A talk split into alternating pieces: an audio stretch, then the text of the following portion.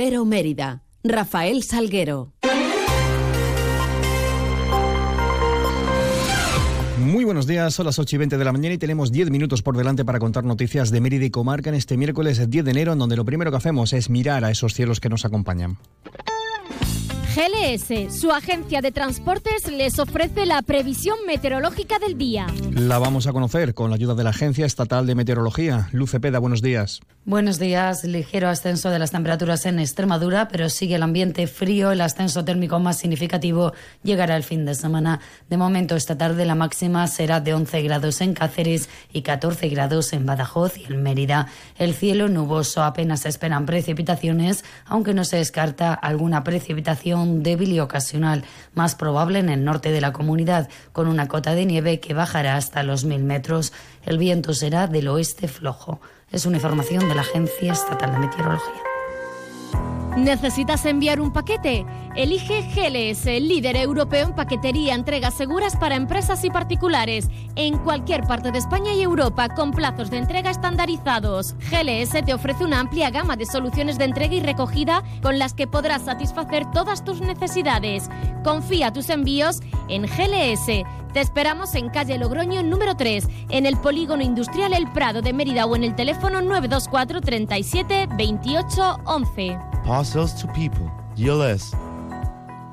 Noticias en Onda Cero Mérida. Fue de ayer de balance para el alcalde de Mérida, Antonio Rodríguez Osuna, sobre el 2023. El primer edile meritense resaltaba la transformación que está sufriendo la ciudad, el incremento de las inversiones y la rebaja también de la deuda como alguno de los hitos más destacados. Las inversiones proyectadas en la ciudad para una idea, no me canso de repetirlo, la deuda financiera banco era de 78 millones de euros en 2015 cuando yo entré a gobernar, mi equipo de gobierno, y hoy es de 14 millones de euros.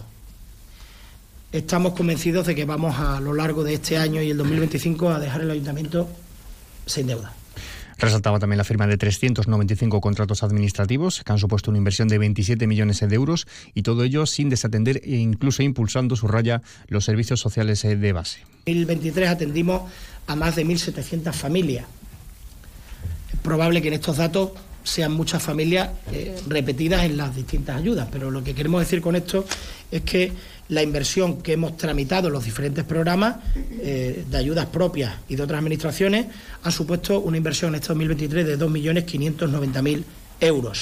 Y se señalaba hacia los retos de legislatura, como serán la ciudad de la infancia del Hernán Cortés, la nueva plaza de las Concepcionistas, la apertura de las Freilas y la plaza de Santa Eulalia, así como las plataformas únicas. En 2024, con un presupuesto de 60 millones de euros ya aprobado, va a impulsarse la ciudad con importantes inversiones. El Museo de la Historia de la Ciudad de Mérida, como saben, ya se ha adjudicado en la dirección de obra y el proyecto. En, uno, en un mes aproximadamente se va a necesitar lo que es la, la propia obra las plataformas únicas de Rambla, Suárez Somonte y Aledaño, el torno Puerta de la Villa.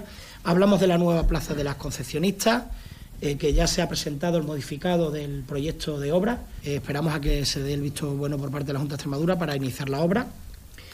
Eh, la plaza pública de Santa Eulalia y el convento de las Freilas, como pueden ver, avanza a un ritmo bastante importante.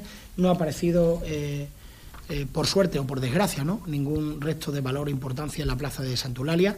También eh, vamos a ver este año la transformación del Cristo Pórtico del Templo de Diana o las mejoras en el Alcazaba Árabe con un espectáculo de luz y sonido que va a permitir ampliar las prenotaciones nocturnas mucho más tiempo. Por último, una remarcaba que el ayuntamiento no renuncia al proyecto como el de Azucarera en la capital extremeña y que le gustaría que la iniciativa siguiera adelante, así como que en el caso de que la misma no continuara lo fuera porque fuese el promotor el que desistiera y no por culpa de falta de compromiso de las administraciones. Apunta también que hay solicitudes, al menos de dos proyectos muy importantes en eh, Espacio Mérida. Pues en principio nosotros no, no renunciamos hasta que el empresario no renuncie. Yo creo que mm, es una yo he mantenido en este, en este tiempo, en esta legislatura, por decirlo, ¿no? en esta legislatura pasada, dos, dos criterios. Primero, eh, rebajar las expectativas mientras que no se fueran produciendo avances. O sea, eh, hemos facilitado al empresario todo lo que nos ha pedido.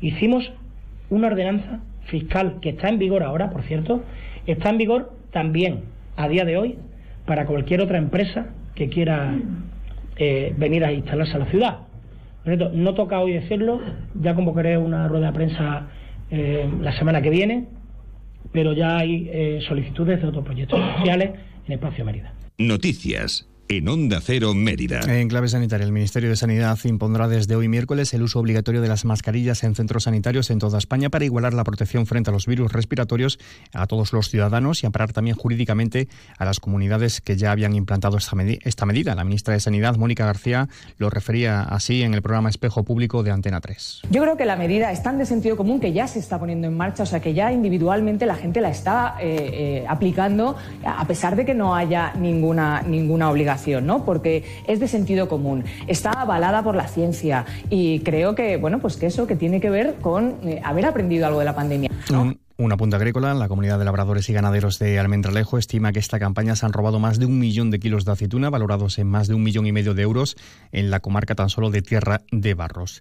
Y hablando del carnaval romano, les contamos que mañana jueves finaliza el plazo de inscripción para el gran desfile del carnaval. La concentración para el mismo será a las cuatro y media de la tarde en la avenida Juan Carlos I, a la altura del subterráneo, para las cinco de la tarde iniciar ese recorrido que irá por Avenida de Extremadura, Camilo José Cela, Félix Valverdelillo hasta la Plaza de España. Podrán participar todos los grupos, colectivos y personas que lo deseen dentro del ámbito de la comunidad. Los grupos participantes podrán portar la publicidad que así deseen y los inscritos procedentes de localidades distintas a la capital extremeña recibirán una ayuda extra de desplazamiento de 200 euros cada una. Todos los grupos, en cualquier caso, recibirán una cuantía fija de 500 euros para participar en este gran desfile de carnaval. Son las 8 y 26, hacemos una pequeña pausa. Si elegir es ahorrar for you, ahorra eligiendo 3x2 en más de 3.500 productos, como en el Danacol 100 gramos pack de 6. Comprando dos, el tercero te sale gratis. Hasta el 15 de enero en Carrefour, Carrefour Market y Carrefour.es. Carrefour, aquí poder elegir es poder ahorrar. No lo dudes. Si te gusta el queso fresco de verdad, elige el abuelo, de Quesos del Casar. Ya lo sabes, quesos frescos de leche natural, el abuelo, el de Quesos del Casar. Si fueron los primeros, por algo será, ¿no? Elige el abuelo. Te va a gustar. El queso fresco El Abuelo ha sido galardonado con el Cincho de Oro en los premios Cincho 2022. Este final de año está cargado de inmejorables ofertas en los concesionarios AOSA en Extremadura. Llévate tu Mercedes Certified desde 18.000 euros. Sí, sí, lo que has escuchado. No pierdas esta oportunidad hasta agotar existencias. ¿Necesitas una autocaravana para tus vacaciones? Ven a Autocaravanas Miriam. Y si necesitas una furgo por horas, ven a Merifurgo. Porque somos la mejor solución de movilidad. Tenemos furgones por horas y autocaravanas para alquilar, comprar, reparar y mejorar para tus vacaciones.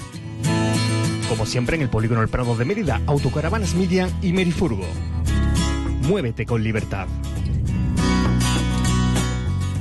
Flexibilidad. Dedicación. Confianza Cercanía. Compromiso. Seguridad. ¿Y si existiese un banco en el que poder confiar? No existe un banco así. Existe una caja. Caja Rural de Extremadura. La Caja de Extremadura. Ahora en tu tienda de Chacinas Castillo, lechones ibéricos para horno al mejor precio. Compruébalo.